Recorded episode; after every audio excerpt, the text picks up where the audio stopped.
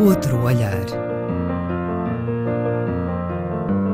Com António Araújo.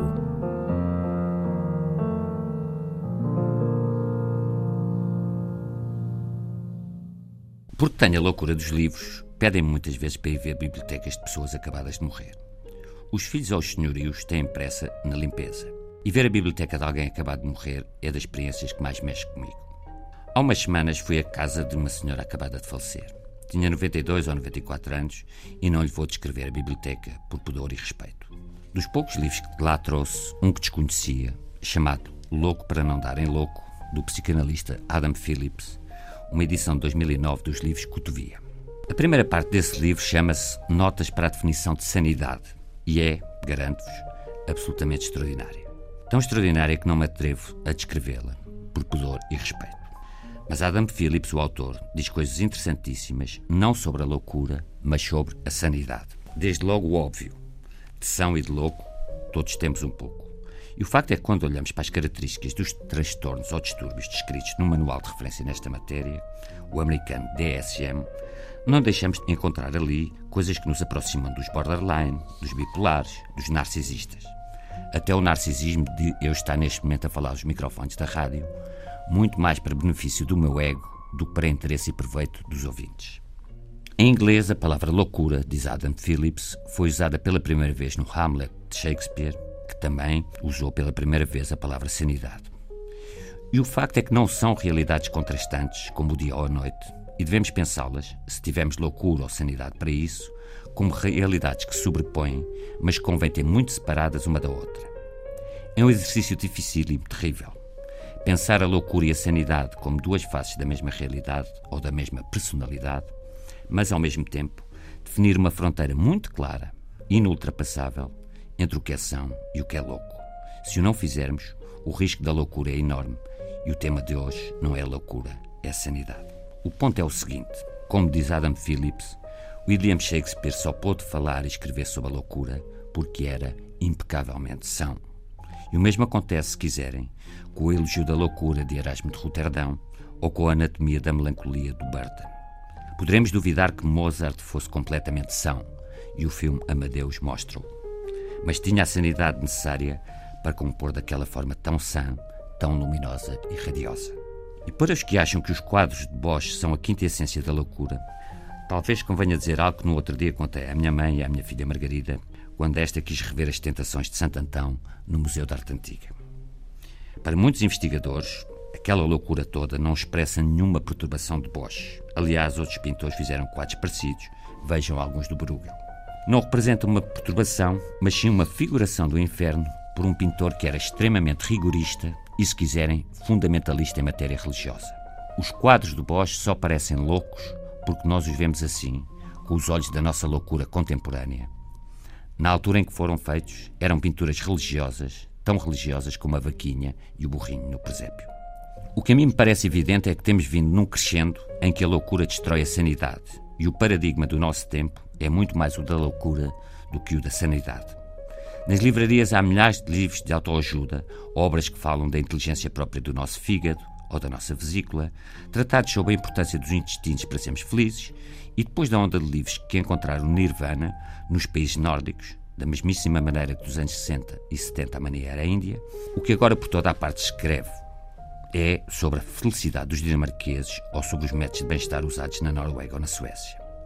Depois dessa onda, a moda atual são os livros de autoajuda com palavrões no título. Não me F, não te F, etc, etc. Acontece que corremos o risco de perder a felicidade à força de tanto querer conquistá-la. Porque tentamos conquistar a felicidade ou a sanidade de uma forma que não é nada feliz ou sã, de uma forma obsessiva, frenética, ansiosa. Portanto, quando olharem para as secções de bem-estar das livrarias, que têm cada vez mais prateleiras e com um destaque cada vez maior, pensem Pensem pelo menos um minuto, por favor, se isso não tem menos a ver com o bem-estar ou com a sanidade e muito mais do que com a loucura e escuridão. Porque praticamos e nos sujeitamos a uma infinidade de coisas, missas e orações, psiquiatras, mindfulness, yoga, sexo, viagens, toneladas de medicamentos, não para sermos chãos, mas para não enlouquecermos. No nosso tempo, isso é uma coisa que nos deve fazer meditar, Somos incapazes de pensar, experienciar e vivenciar a sanidade pela sanidade. Estamos sempre a pensá-la como contraponto à insanidade, à infelicidade, à loucura. E a vida transforma-se assim num terrível, arrasador e perdido combate. Um combate permanente, minuto a minuto, contra a loucura ou, se quiserem, contra a infelicidade. É importante fazer o exercício de pensar que tudo pode ser visto nessa dupla perspectiva, a da loucura e a da sanidade. Por exemplo, há centenas de teorias a tentar explicar Hitler. Aliás, há um livro que sistematiza e apresenta essas teorias e que se chama Explaining Hitler. Para nós, é muito difícil pensarmos Hitler sem ser pelo prisma da loucura. Para alguém fazer o que ele fez, só pode ser um louco. E o Holocausto e Auschwitz são a expressão máxima dessa loucura de Hitler. É claro que depois convém pensar que houve milhares de pessoas que participaram no extermínio, gente que conduzia os comboios da morte, que construiu ou que reparava os fortes crematórios ou guardava os campos, e também convém pensar que houve milhões de pessoas que sabiam daquilo ou tinham fortes suspeitas daquilo e nada fizeram. Como já agora, convém pensar que houve 6 milhões de judeus que morreram e se deixaram matar, sendo muito menos os que fugiram a tempo e menos ainda os que ousaram resistir. Quer dizer, sabiam que iam ser mortos nas câmaras de gás, mas não tiveram a coragem, com muitas aspas, de se erguer contra os nazis e, mesmo sacrificando as suas vidas, acabarem com aquela loucura ou, pelo menos, dificultarem o funcionamento de uma indústria de extermínio. Portanto, Hitler é louco. Mas só Hitler? E os milhões que o apoiaram, na Alemanha e noutros países? E os milhões que se deixaram vitimar até à morte por aquela loucura? Já agora, também podemos pensar a Inquisição como um empreendimento louco ou o colonialismo também. O Joseph Conrad acentuou essa dimensão da loucura colonial no livro Coração das Trevas, com a célebre frase: O horror, o horror. E essa dimensão insana do colonialismo é também o que marca o Apocalipse Now de Coppola, que agora tivemos no cinema em versão Final Cut e que se inspira no livro de Conrad, como sabem. No colonialismo, na escravatura, no Holocausto, nos massacres do Ruanda, em tudo aquilo que não percebemos ou não queremos perceber, colocamos o rótulo da loucura. Porque é mais fácil, menos doloroso, porque assim julgamos que percebemos o Hitler ou o mal. Colamos a etiqueta de louco na testa e está feito. Podemos voltar-nos para os livros sobre os intestinos ou sobre a felicidade da Dinamarca. É-nos muito mais fácil dizer que o Donald Trump ou o Bolsonaro são loucos e para quem pensa que isto é de agora, convém lembrar que há muitos anos houve até um livro chamado Estes Loucos que nos Governam. O Trump será louco, o que quiserem, mas não foi eleito democraticamente? E os milhões que votaram num louco não são loucos? São o quê?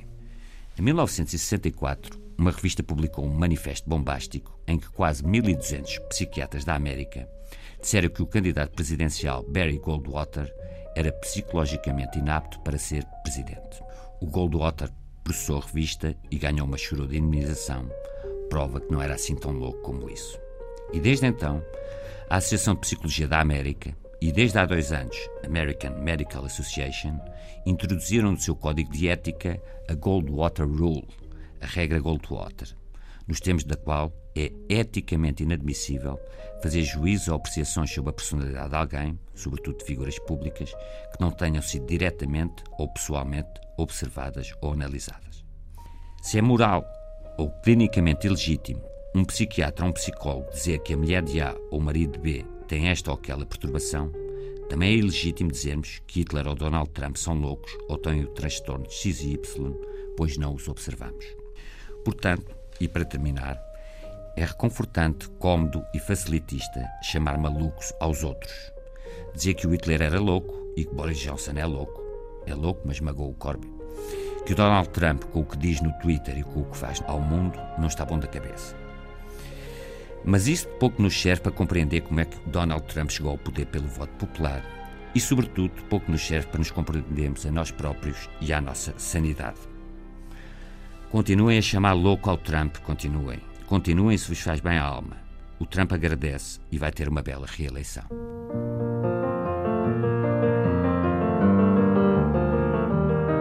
Outro olhar.